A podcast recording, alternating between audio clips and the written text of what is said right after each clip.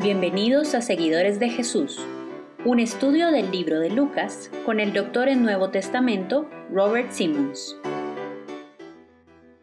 Hola, hoy continuamos nuestro recorrido del Evangelio según Lucas para descubrir qué nos enseña acerca de seguir a Jesús.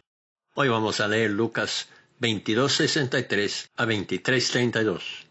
En esta sección, Lucas narra el juicio de Jesús ante los gobernantes del pueblo judío, ante Pilato, el gobernador romano, y ante Herodes, el rey de otra región contigua.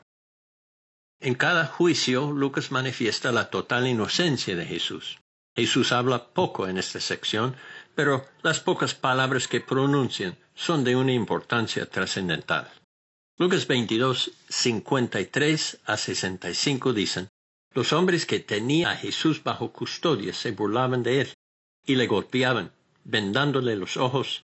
Le preguntaban diciendo, Adivina, ¿quién es el que te ha golpeado? También decían muchas otras cosas contra él, blasfemando. Yo me acuerdo antes de recibir a Jesús como mi Señor y experimentar su perdón y su salvación en mi vida, yo me acuerdo burlándome de los cristianos. También me acuerdo que aún oír el nombre Jesús me causaba molestia. Juan 3, 19 a 20 dice, La luz vino al mundo y los hombres amaron más las tinieblas que la luz, porque sus acciones eran malas. Porque todo el que hace lo malo odia la luz y no viene a la luz para que sus acciones no sean expuestas. Estos hombres que maltrataron al Creador del universo y a la única persona que pudiera salvarles de sus pecados realmente son típicos de cada persona que no tiene a Cristo en su corazón. Es imposible tener una actitud realmente neutral respecto a Jesús. Una opción es amarle y servirle, y la otra es menospreciarle y rechazarle. El primer juicio contra Jesús en esa noche fatal fue ante los gobernantes del pueblo judío. Lucas 22, 66 a 71 dice, cuando se hizo de día se reunió el concilio de los ancianos del pueblo, tanto los principales sacerdotes como los escribas. Llevaron a Jesús ante su concilio, diciendo, Si tú eres el Cristo, dínoslo. Pero él les dijo, Si os lo digo no creeréis, y si os pregunto no responderéis. Pero de ahora en adelante, el Hijo del Hombre estará sentado a la diestra del poder de Dios. Dijeron todos. Entonces, ¿Tú eres el Hijo de Dios? Y él les respondió, Vosotros decís que soy. Y ellos dijeron, ¿qué necesidad tenemos ya de testimonio? Pues nosotros mismos lo hemos oído de su propia boca. Estos líderes querían matar a Jesús desde el momento en que él entró en Jerusalén y cuando entró en el templo para limpiarlo, pero no podían por temor al pueblo. La realidad es que Jesús tenía que morir en la Pascua de los judíos para cumplir toda profecía. Ellos son culpables del pecado, pero a través de su pecado se está cumpliendo la voluntad de Dios. Es irónico que probablemente algunos de ellos, tiempo después de pronunciar juicio contra Jesús, le recibieron como Señor. Las palabras de Jesús en respuesta a sus acusaciones es, el Hijo del Hombre estará sentado a la diestra del poder de Dios. Esto cita Daniel 7, 13 a 14. En Daniel 7 el profeta tuvo una visión del fin de todos los reinos humanos y el establecimiento del reino de Dios. Al final de esa visión todo poder y dominio fue dado al Hijo del Hombre. Los líderes del pueblo judío conocían esa profecía y entendían que Jesús estaba diciendo que dentro de poco Él recibiría el reino de parte de Dios el Padre. El segundo juicio de Jesús es ante Pilato, el gobernador romano de toda la región. Este juicio ocurrió en dos partes, porque al enterar Pilato que Jesús vino de Galilea, le enviaba a Herodes, quien era el rey de esa región. Las acusaciones de los judíos contra Jesús fueron una fabricación de falsedades diseñadas para disponer a la autoridad romana en su contra. Cuando Pilato preguntó a Jesús si era el rey de los judíos, él respondió con solo dos palabras en el texto original. Tú dices. Parece que Pilato quería evitar pronunciar juicio contra Jesús y por eso mandó Jesús a Herodes. El tercer juicio de Jesús es ante Herodes, rey de las regiones del norte de Jerusalén. Este no es el rey Herodes que estaba vivo cuando Jesús nació, ese rey murió poco después del nacimiento de Jesús. Este Herodes se llamaba Antipas y es quien mandó decapitar a Juan el Bautista para complacer a su mujer Herodías, quien fue esposa de su hermano. Herodes Antipas, quien es hijo de Herodes el Grande, examinó a Jesús y se burló de él, y luego lo devolvió a Pilato sin pronunciar ningún juicio en su contra. Lucas 23, 13 a 16 dice, Entonces Pilato convocó a los principales sacerdotes, a los gobernantes del pueblo y al pueblo, y les dijo, Me habéis presentado a este hombre como uno que incita al pueblo a la rebelión. Pero habiéndole interrogado yo delante de vosotros, no he hallado ningún delito en este hombre de las acusaciones que hacéis en contra de él, ni tampoco Herodes, pues nos lo ha remitido de nuevo. Y aquí que nada ha hecho que merezca la muerte. Por consiguiente, después de castigarle, le soltaré. Estos versículos manifiestan que Jesús no ha hecho nada en contra del gobierno romano, es inocente.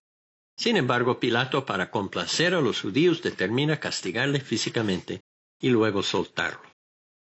Lucas 23, 17 a 25 dice, y tenía obligación de soltarles un preso en cada fiesta.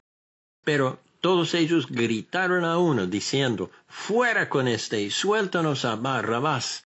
Este había sido echado en la cárcel por un levantamiento ocurrido en la ciudad y por homicidio. Pilato, queriendo soltar a Jesús, les volvió a hablar, pero ellos continuaban gritando, diciendo, Crucifícale, crucifícale. Y él les dijo por tercera vez, ¿por qué? ¿Qué mal ha hecho éste? No he hallado en él ningún delito digno de su muerte. Por tanto le castigaré y le soltaré. Pero ellos insistían, pidiendo a grandes voces que fuera crucificado y sus voces comenzaron a predominar.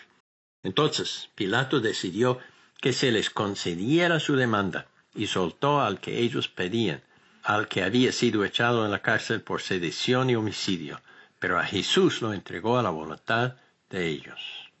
Pilato manifestó tres veces la inocencia de Jesús, pero al final rindió a la voluntad de los líderes del pueblo judío.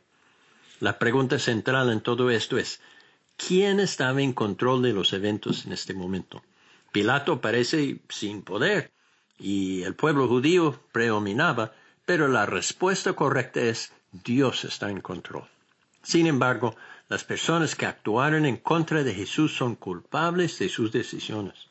Pocos días después, en Hechos 2, 22 a 23, Pedro comenta, varones israelitas, escuchad estas palabras. Jesús el Nazareno, varón confirmado por Dios entre vosotros con milagros, prodigios y señales que Dios hizo en medio de vuestro a través de él, tal como vosotros mismos sabéis, a este entregado por el plan predeterminado y el previo conocimiento de Dios, clavasteis en una cruz por manos de impíos y le matasteis. Y al final de Hechos 4, en una oración, los seguidores de Jesús citan el Salmo 2 y luego dicen, porque en verdad en esta ciudad se unieron tanto Herodes como Poncio Pilato juntamente con los gentiles y los pueblos de Israel contra tu santo siervo Jesús, a quien tú ungiste para hacer cuanto tu mano y tu propósito habían predestinado que sucediera. Dios estaba en control. Durante siglos se han preguntado quién es culpable de la muerte de Jesús. A veces han perseguido a los judíos, diciendo que son los culpables. Algunos historiadores dicen que el imperio romano desapareció porque los romanos son los culpables. Unos impíos dicen que Dios es culpable de la muerte de su propio Hijo y por eso es un monstruo que no merece nuestra obediencia. Ninguna de estas respuestas es correcta. Jesús murió porque Dios amó a los pecadores de tal manera que el mismo Dios el Hijo se ofreció para salvarles. Busque el culpable de la muerte de Jesús. Usted mismo es. Yo también. Por mi rebelión, egoísmo, vanidad, Jesús murió. No señala otro. La única respuesta adecuada ante esto es postrarse en adoración y agradecimiento delante del trono de Jesús, el que se dio a sí mismo para rescatarme a mí y a usted. Padre, damos gracias por la vida, la muerte, la resurrección y la segunda venida del Señor Jesús. Gracias, Señor Jesús, por tomar mi pecado, por pagar el precio por mis delitos, por mis iniquidades. Gracias por rescatarme, Señor Jesús. Te adoro, te alabo y me rindo delante de ti. Por favor, Señor, ayúdame a vivir mi vida en una manera que da honra, gloria y alabanza a tu nombre. En el nombre de Cristo Jesús. Amén.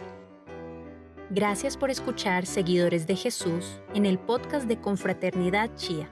Te invitamos a seguirnos en Facebook e Instagram. Hasta pronto.